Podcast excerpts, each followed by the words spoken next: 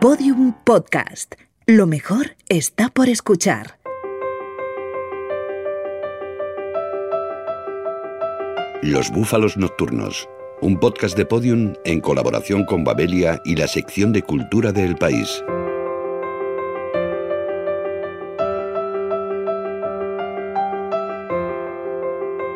Soy Sara Mesa, soy escritora y mi última novela es Cara de Pan, está publicada en Anagrama.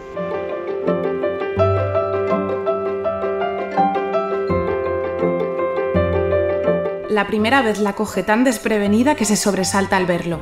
La niña está apoyada en el tronco del árbol, leyendo una revista, cuando oye sus pasos acercándose, el chasquido de las hojas secas al quebrarse, y después lo ve, de pie delante de ella, quizá un poco turbado, pero no sorprendido por encontrarla allí, oculta tras los setos. El viejo pide perdón. No quise asustarte, dice, y después le pregunta qué está leyendo, pero entre una cosa y otra, entre la disculpa y la pregunta, a la niña le da tiempo a reaccionar. Esto, responde mostrándole la revista una revista para chicas. Quizás sí, piensa ella, al ver esa revista, que obviamente no es para niñas, creerá que es mayor de lo que es y evitará la temida pregunta, ¿qué haces aquí a estas horas? Aunque lo cierto es que el viejo se limita a sonreír y a mirar la revista.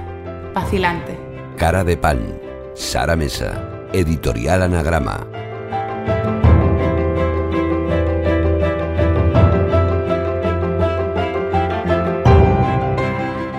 Sara Mesa es uno de los talentos narrativos que atesora nuestro país. Tras libros de relatos como No es fácil ser verde y Mala letra, o novelas como Cicatriz o 4x4, esta premiada escritora nos presenta su última novela.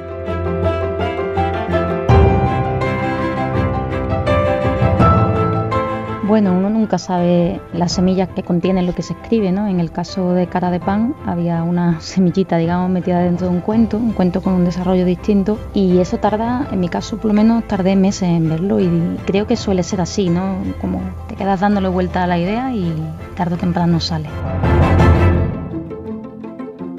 De la literatura de Sara Mesa saltaremos a la música inmortal de Giacchino Rossini y de un compositor clásico a otro moderno, Miquel Izal, que nos hablará de sus gustos y manías bibliófilas. Las artes plásticas tendrán un hueco en Los Búfalos Nocturnos con la retrospectiva que el Palacio de Gaviria dedica al artista Tamara de Lempica y terminaremos con un estreno de cine, Animales sin collar, la ópera prima de J. Linares. El viejo le pregunta si ya no lee revistas y ella dice que hoy no, si le gustan los animales y ella dice que, sa, si le gusta la música y ella dice, pues claro. Le pregunta qué tipo de música y ella responde, no lo sé. Le pregunta si quiere que se vaya y ella le dice, me da igual. Entonces él se calla. El silencio se agranda y todo se remansa. Hasta el lejano rumor de una corta césped se corta.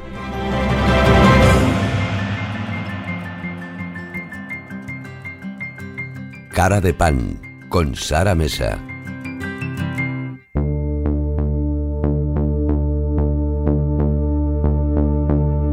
Cara de Pan cuenta la relación entre dos personajes aparentemente opuestos y con poco en común. Casi, una jovencita de casi 14 años, y el viejo, un hombre maduro, que pasa los días sentado en un parque contemplando a los pájaros. Yo calificaría la relación entre Casi y el viejo como la manifestación de, una necesidad de encontrar un lugar paralelo donde poder estar a gusto. Entonces, bueno, vienen ambos de, de, una inadaptación en el mundo que los rodea. Es decir, se podría decir que están huyendo, pero al mismo tiempo también están buscando alternativas. Lo que pasa es que las alternativas pues no son, digamos, las convencionales. Ambos personajes se encuentran en ese parque que el viejo frecuenta. Él sin trabajo mata allí el tiempo. Ella se está saltando las clases del instituto. Es una relación más que extraña desde el punto de vista de lo moral, digamos. Es extraña desde el punto de vista de lo habitual. Es rara, no es frecuente. Pero bueno, en parte imagino que no es frecuente porque normativamente está mal visto. ¿no? Está mal visto que un hombre de 50 y muchos años pues sea amigo de una niña sin que medie entre ellos una relación, digamos, por ejemplo, familiar.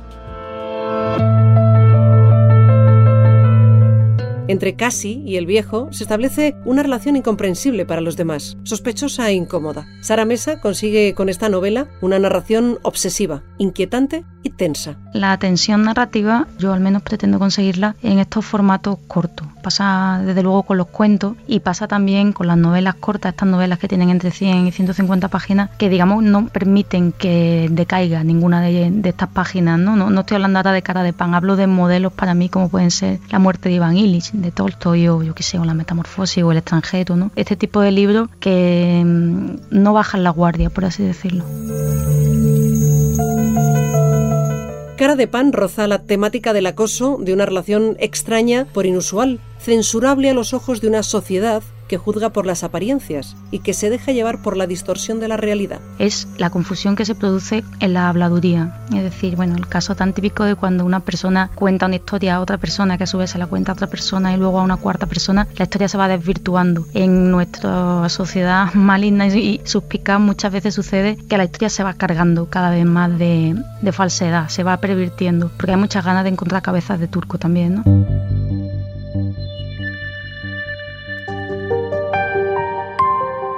En realidad, Sara Mesa habla en esta novela de un tema en boga, el rechazo a la diferencia, personificado en dos personajes que huyen. Ella de su dificultad para relacionarse en la escuela y él de un pasado problemático y un presente sin esperanza. Yo no soy una persona que esté muy pendiente de la actualidad en los medios, pero aún así yo creo que todo eso está en el ambiente y aunque uno no quiera se va filtrando los textos, ¿no? Incluso aunque mm, al principio no lo veas, más adelante puedes darte cuenta de que bueno, el debate también estaba dentro de ti.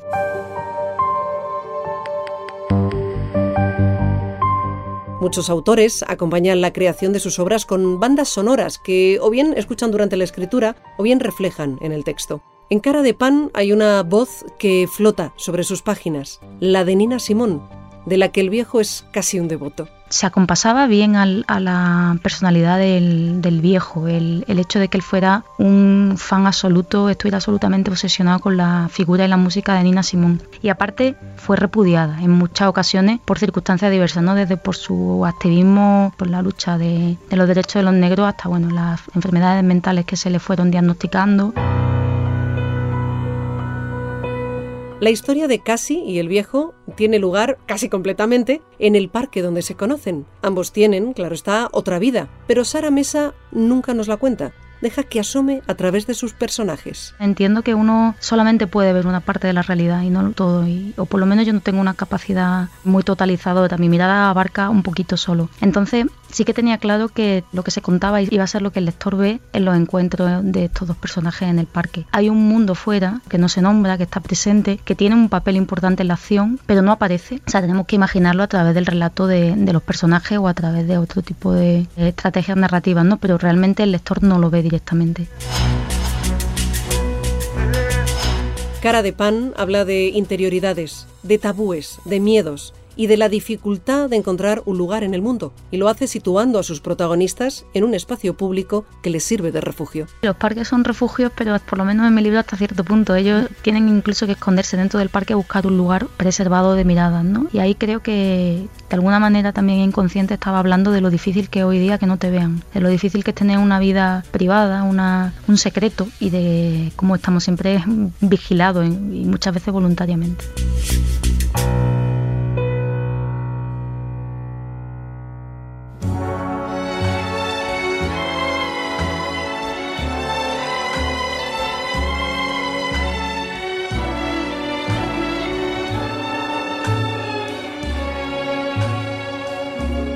El viejo le ha llevado revistas ornitológicas y también le presta su móvil para que escuche otras canciones de Nina Simón y vea sus fotografías. Nina pensativa, fumando, con un pañuelo de colores en la cabeza. Nina de perfil con enormes argollas de placa. Nina al piano y Nina cantando. Nina de joven y Nina de mayor. Nina con brillantes en las cejas y en las pestañas. Nina, la de la mirada felizmente intensa y la de la mirada tormentosa.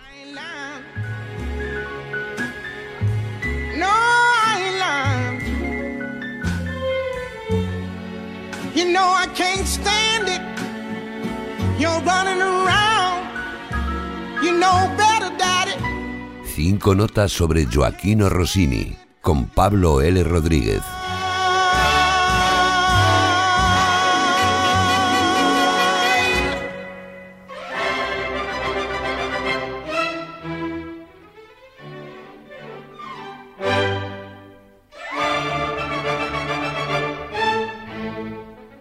No fue el factotum de la ciudad, como Fígaro en su famosa cavatina del Barbero de Sevilla, sino de la ópera de su tiempo. Stendhal arranca su biografía en 1824 con estas palabras: Muerto Napoleón, hay otro hombre del que se habla a diario, de Moscú a Nápoles, de Londres a Viena, de París a Calcuta. Su gloria alcanza los límites de la civilización y tan solo tiene 32 años. Pero estas hiperbólicas palabras sobre Giacchino Rossini, que lo encumbran como revolucionario, eran perfectamente comprensibles para su tiempo. Su ascenso internacional había coincidido con la derrota de Napoleón y el Congreso de Viena de 1815, lo que llamamos la Europa de la Restauración. Y en 1824 Rossini estaba en la cima de su carrera, con 34 óperas a sus espaldas, con las que había soterrado a los dos grandes operistas italianos de finales del siglo XVIII, Domenico Cimarosa y Giovanni Paisiello, que había escrito incluso este último un barbero de Sevilla que ya nadie recordaba. Pero otra opinión, esta vez de 1837, del activista político Giuseppe Mazzini, en su filosofía de la música, rebaja su importancia y afirma, la misión de su genio era comprender y resumir, no iniciar. No destruyó ni transformó las características de la antigua escuela italiana, las volvió a consagrar. No introdujo ningún elemento nuevo para cancelar o incluso modificar lo antiguo, lo llevó a su más alto grado de desarrollo.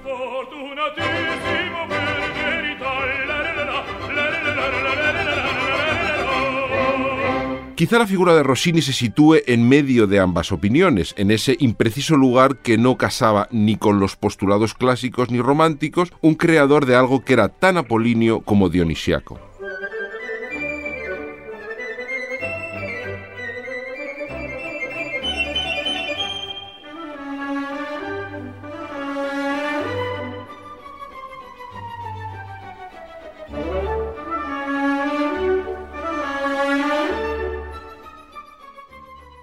Estamos inmersos en la conmemoración, concretamente este noviembre, del 150 aniversario de la muerte de Rossini, que se produjo en París en 1868, pero también de un hecho insólito. Rossini alcanzó el cenit de su fama con menos de 30 años, pero se retiró de la composición operística con 37, es decir, que se pasó casi cuatro décadas en silencio, tan solo interrumpido para componer alguna obra religiosa, como su Stabat Mater, que se estrenó precisamente en Madrid en 1833, y varias piezas menores que reunió en series denominadas Pecados de vejez.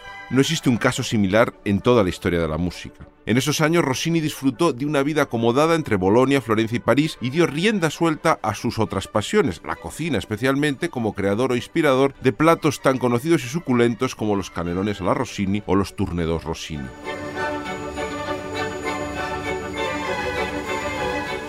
Pero su fama siempre se cimentó en la ópera. En 1822 visitó Viena, convertido en una estrella, y según parece tuvo un breve encuentro con Beethoven, que lo recibió efusivamente con estas palabras: Ah, Rossini, eres el compositor del Barbero de Sevilla. Te felicito, es una excelente ópera bufa. Y lo despidió con una recomendación: sobre todo, haga usted muchos barberos. Esa popularidad de sus óperas cómicas o bufas no ha decaído, y El Barbero ha sido objeto hasta de un episodio de dibujos animados de Chuck Jones, donde Box Bunny protagoniza el conejo de Sevilla. La abertura de la urraca ladrona que estamos escuchando con ese característico crescendo rossiniano, ese hipnótico distanciamiento de fórmulas repetidas, ha tenido una considerable fortuna cinematográfica en La Naranja Mecánica de Stanley Kubrick, pero también en Érase una vez en América de Sergio Leone, El honor de los Pritchett de John Huston, e incluso de aquí en España, en Estocolmo, colmo de Rodrigo Sorogoyen. Además, hoy costaría convencer a alguien de que esta carga de caballería de los soldados suizos de Guillermo Tell no tiene nada que ver con el llanero solitario, aquel famoso ranger tejano enmascarado a lomos de su caballo Silver. Escuchen.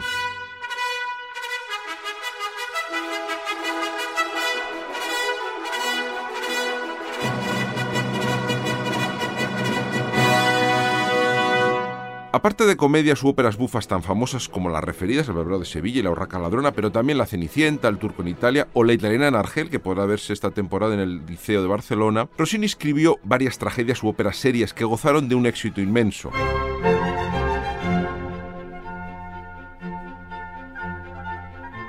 Es el caso de Tancredo de 1813, cuya cavatina di tanti palpiti que estamos escuchando fue una de las melodías más populares de su tiempo. Ese tipo de arias profusamente adornadas eran elementos centrales del código operístico rossiniano. Giuseppe Carpani lo resumió con maestría. Aunque disponga del texto poético más hermoso para escribir música, nunca se debe perder de vista el deber principal, ofrecer deleite musical. La expresión es secundaria y la cantilena es siempre el objetivo principal.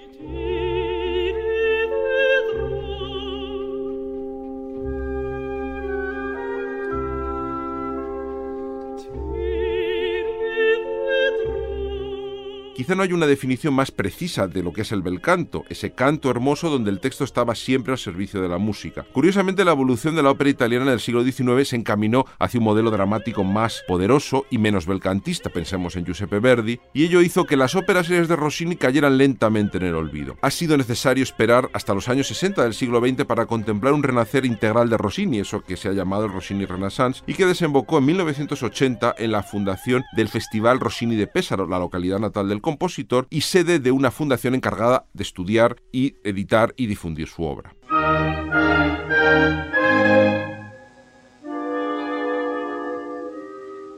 Pero este renacer de Rossini en toda su dimensión a partir de los años 60 no habría sido posible sin la existencia de una generación de cantantes con la agilidad y precisión vocal necesaria. Lo fueron en el pasado Joan Sutherland y Montserrat Caballé, y hoy lo son Cecilia Bartoli y Joyce Di Donato, por no citar en el apartado de tenores a Juan Diego Flore. Estamos escuchando lo que es para mí la cumbre operística de Rossini, Semiramide, su última ópera italiana, estrenada en 1823 y que podrá verse esta temporada en febrero en la Bao de Bilbao.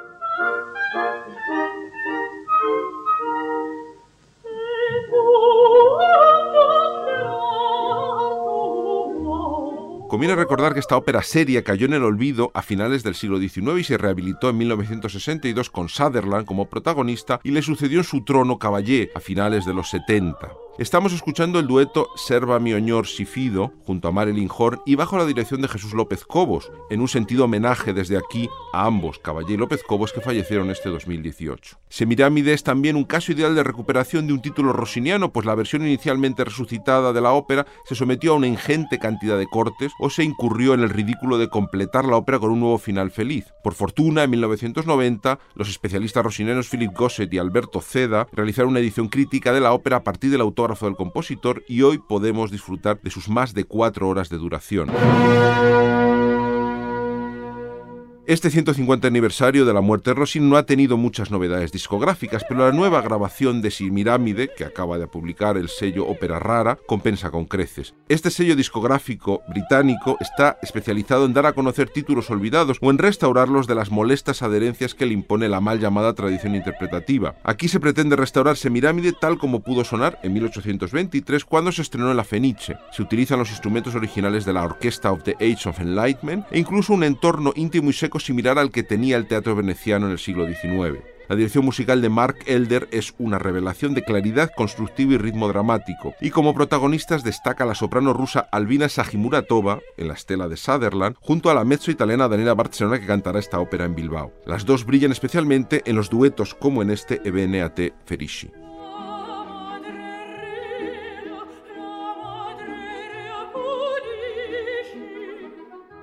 Podría citarse con el viejo allí, en la biblioteca, pero entonces su invisibilidad correría peligro. Juntos llamarían la atención irremediablemente. Ella, una niña, y él, un viejo. Imaginarlo, no imaginar que se encuentran en la biblioteca, sino que llaman la atención y los demás especulan sobre su relación, le produce un raro placer. Cara de pan, no sé, pero mi programador me dijo que tenía cara de microprocesador chino. Accediendo. Paciente, Mikel Izal, cantante y compositor, accediendo al cuestionario. ¿Qué libro le aficionó a la lectura? Crónica del pájaro que da cuerda al mundo de Haruki Murakami. ¿Cuál tiene en la mesita de noche? Manual para señoras de la limpieza de Lucia Berlín. O Lucia Berlin. No lleva tildes, ella no es española, entonces no sé si será Lucia Berlin. ¿Qué usa como marcapáginas? Suelo tener un montón de billetes de AVE, suelo leer mucho en el AVE cuando me muevo, también billetes de avión, todo tipo de abonos transporte, digamos. ¿Cuál es el lugar más extraño donde ha leído? Después de, de tocar en México hace ya un par de años, nos dimos como un súper homenaje increíble de tres noches en uno de estos resorts. En la habitación tenía jacuzzi y entonces me di el gustazo de leer un libro en el jacuzzi de, de aquel resort, pues ya ves tú, tampoco es mucha cosa, pero para mí era otro mundo. ¿Presta sus libros? Sí, todo el que viene a mi casa tengo una biblioteca bastante amplia y siempre que viene alguien y quiere llevarse uno, pues se lo lleva y punto pelota. ¿Relee los libros? No soy de releer libros, me gusta leerlos la primera vez y chispuna, hay, hay tanto por leer que siempre busco algo nuevo. ¿Los subraya? No, no soy de los de boli en mano, leo y punto. Fin del cuestionario. Le animo a sacarme parecidos. No me diga lo de cara de pan, porque soy una inteligencia artificial irritable y no estoy para tonterías, se lo advierto.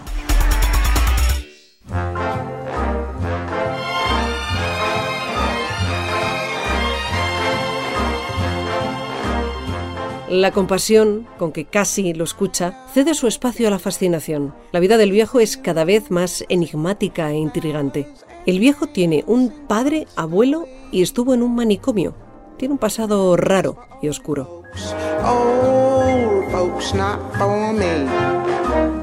Exposición Tamara de Lempica, reina del Art Deco, en el Palacio de Gaviria, con el periodista Peyo H. Riaño. Ya estoy en la calle. He pasado un par de noches en el cuartelillo de la Guardia Civil tras el incidente de la exposición en el Museo del Prado. Total, por caerme encima de un Velázquez. ¡Qué tiquismiquis! He venido al Palacio de Gaviria de Madrid para ver la exposición que organizan sobre la pintora polaca Tamara de Lempica. Como mi fama me precede, vengo de incógnito y acompañado del periodista e historiador del arte Pello H. Riaño. Escuchen, escuchen lo que sabe este hombre sobre Lempica y su obra. Es contundente en sus formas, es escultórica y luego tiene una cosa muy curiosa, porque todas sus mujeres que son muy fuertes, porque mayoritariamente son mujeres las que aparecen representadas en su obra y desde luego en la exposición del Palacio de Gaviria, tienen un pozo de fragilidad muy, muy, muy, muy, muy en el fondo. Son mujeres muy soberanas, son mujeres muy fuertes, muy independientes, pero hay algo que también las hace frágiles, no como debilidad, sino una fragilidad muy elegante.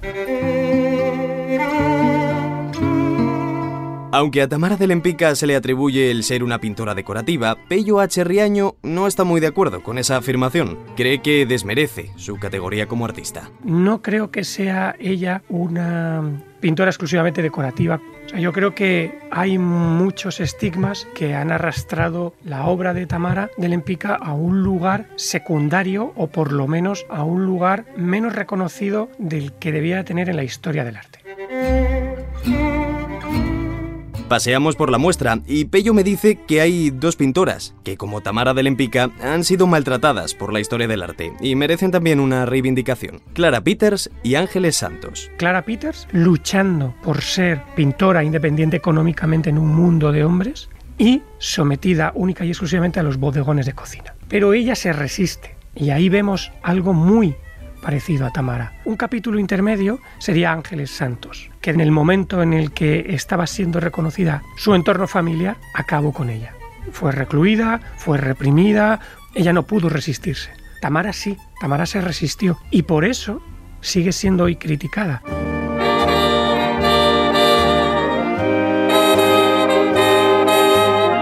En los cuadros de esta expo veo influencias de Ingres, Botticelli, El Greco o incluso Caravaggio. Al menos esa es la impresión que me da a mí, así que le pregunto a Pello por si yo estuviera equivocado. Al margen de que podamos ver rastros de el drama, la teatralidad del Greco, de Caravaggio, fundamentalmente adapta todos esos lenguajes pasándola por el presente más absoluto propio, ¿no? Y termina convirtiendo todo eso en, en una fórmula muy popular que hoy leemos como decorativa.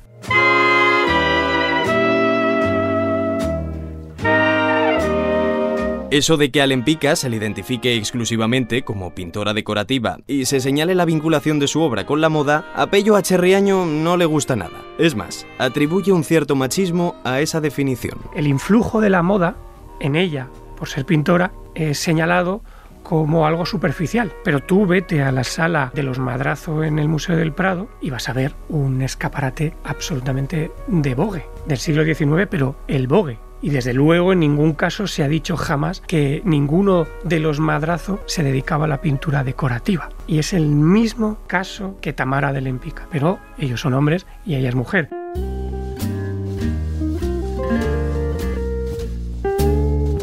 Todos hemos visto los cuadros de Tamara de Lempica en revistas, pósters, postales, así que esta expo es una magnífica oportunidad para admirar algunas de sus obras en directo. Yo estoy disfrutando como un enano, y eso que esta vez no hago fotos. Está jugando constantemente al contraste de, colores. Tiene un dibujo muy fuerte que luego va borrando, va eliminando con el propio contraste de, de, los colores muy contenidos en las formas. los fondos azules frente a una figura humana y su devoción por la figura femenina, de esos cuerpos que siempre han sido leídos como endebles. Y no, no, los cuerpos de Tamara de Lempica gozan, tienen orgasmos y además son capaces de dirigir su vida sin ser la esposa de nadie. Llegamos al final de la muestra y nos detenemos ante un cuadro espectacular y muy conocido, el retrato de Santa Teresa de Ávila. Ella está en, en un profundo éxtasis que Tamara recoge, reivindica y adapta a su lenguaje y cierra mucho el plano, ¿no? Volvemos de nuevo a ver una portada de una revista de hoy y esa es, digamos, la portada ideal de cualquier revista de tendencias hoy y ella bebe muchísimo de todo ese mundo de los años 20 que se está generando en los nuevos medios de comunicación de masas. Estoy con Pello. No entiendo cómo Tamara de Lempica no ocupa el lugar que merece en la historia del arte. Su obra debería estar colgada en los museos más importantes del mundo. Tarde o temprano terminará accediendo a los museos, porque tiene un discurso que es la de la reivindicación del papel de la mujer. Y eso tiene que estar reflejado en cualquier museo. Y debería estar reflejado, por supuesto, en nuestro Museo Reina Sofía. Una buena panorámica de cómo la mujer ha ido haciéndose un hueco en este mundo cipotudo sería un cuadro de Tamara de Lempica, que estoy convencido de que Madonna, que es una de las grandes coleccionistas de Tamara de cedería en depósito orgullosísima. Pues mira, si hace falta que alguien haga las gestiones, yo mismo me ocupo. Espera, Pello. ¿Madonna? Hola, guapa. Eh, ¿Te pillo de coreografía? Ah, mm, vale. Eh, oye, ¿a ti te importaría prestarnos un cuadrito de los que tienes de Tamara de Lempica? Ah, muy bien. Eh, oye, que felicidades por lo de tus 60 años. No, que no lo digo con ritintín, nena. no, no te enfades. Oye, oye, yo creo que me ha colgado.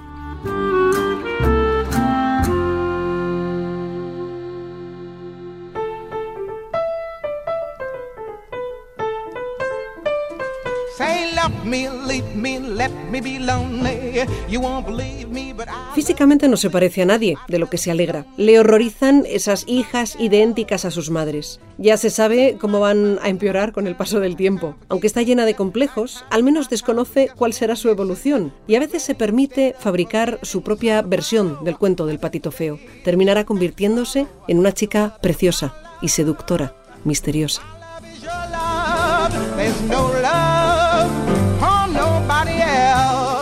Sobre el estreno de la película Animales sin collar, con el director J. Linares y el actor Ignacio Mateo.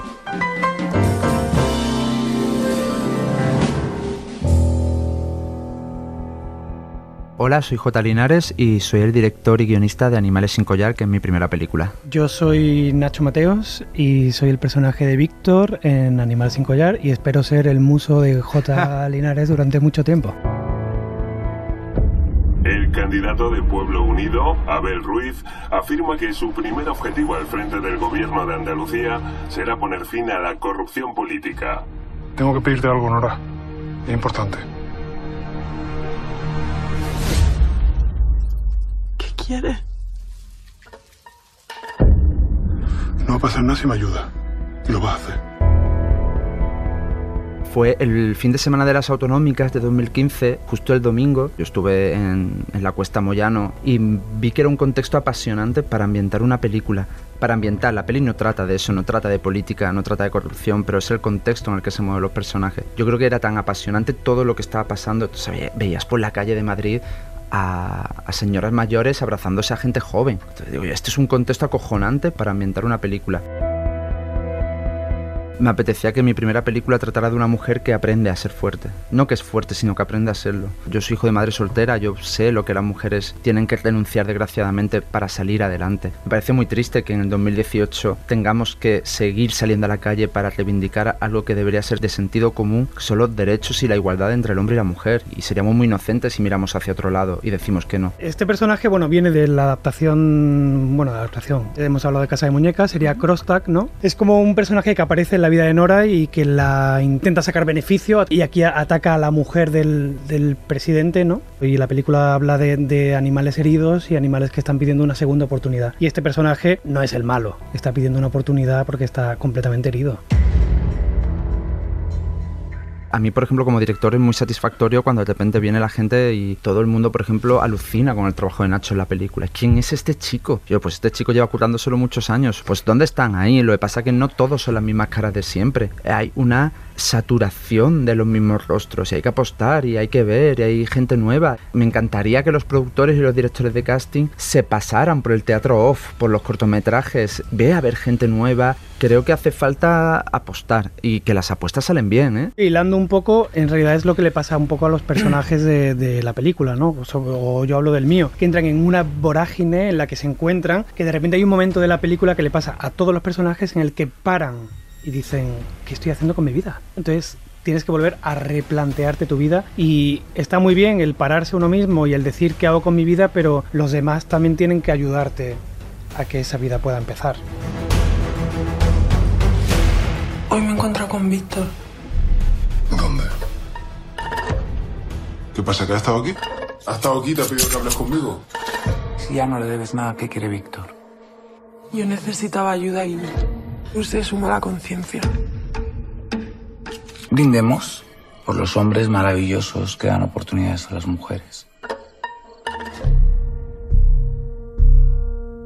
Yo siempre me quejaba de que en este país no hay tradición de que los productores nos reciban. Creo que se escucha muy poco a la gente. Creo que hay productores que ya están cambiando eso. Entonces a mí pues Bea me recibió en su despacho sin conocerme de nada, solo a través de un amigo en común y por el trabajo que había visto mío y me cambió la vida. Entonces es verdad que a partir de ahí ella consiguió levantar en pie mi primera película, está detrás de mi segunda película también, con lo cual le tendré una deuda de gratitud eterna. En cuanto a Bea, que confío en él, luego la cadena sigue y entonces él confió en mí, ha sido como un engranaje de apuestas y de confianza.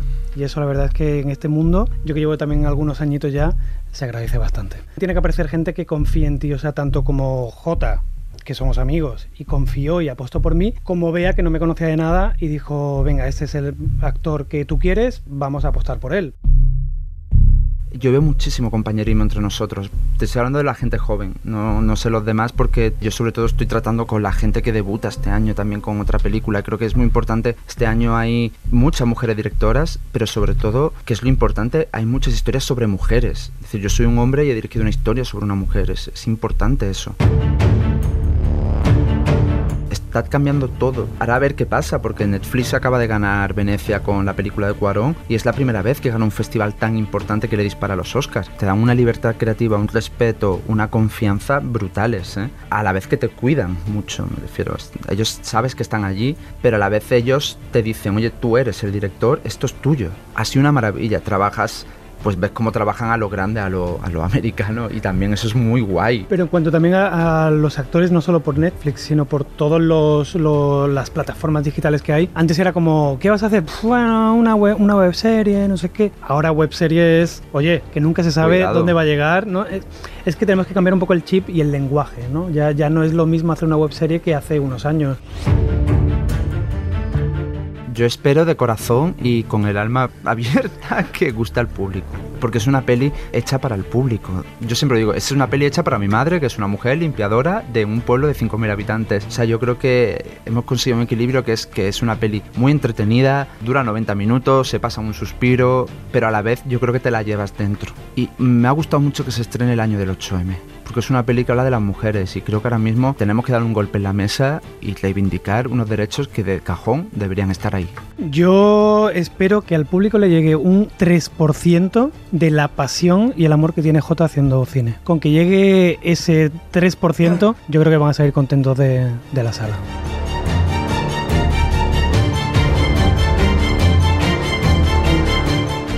Que hoy se lo han trabajado bien. Sí, he visto la foto esta mañana. No sé dónde la habrán sacado, lo muy desgraciado. ¿No te da miedo que todo ese asunto acabe pasando de factura de alguna manera? Si el domingo por la mañana no sé nada, daré por hecho que Abel siga adelante con su decisión. Entonces yo tomaré la mía.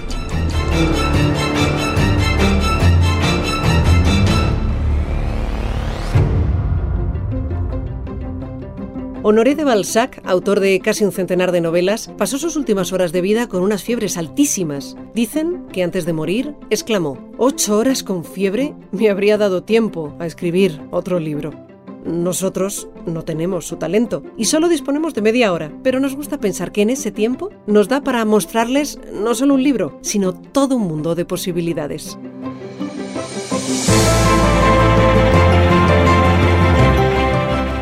Bueno, yo creo que ningún libro sale a la primera. Todos los libros tienen mucho trabajo detrás y los libros que son cortos normalmente ese trabajo se ha hecho a base de filtración ¿no? y de síntesis y de recortar lo que sobra. Yo estoy, digamos, habituada a este tipo de extensiones ¿no? y, y no suelo, digamos, divagar mucho. Las digresiones no van conmigo, pero sí es cierto que, bueno, que hay una poda continua ¿no? y yo siempre trabajo así. Para mí siempre quitar de, alguna manera es añadir, porque cuando quita algo lo que estás haciendo es darle luz a lo que se queda.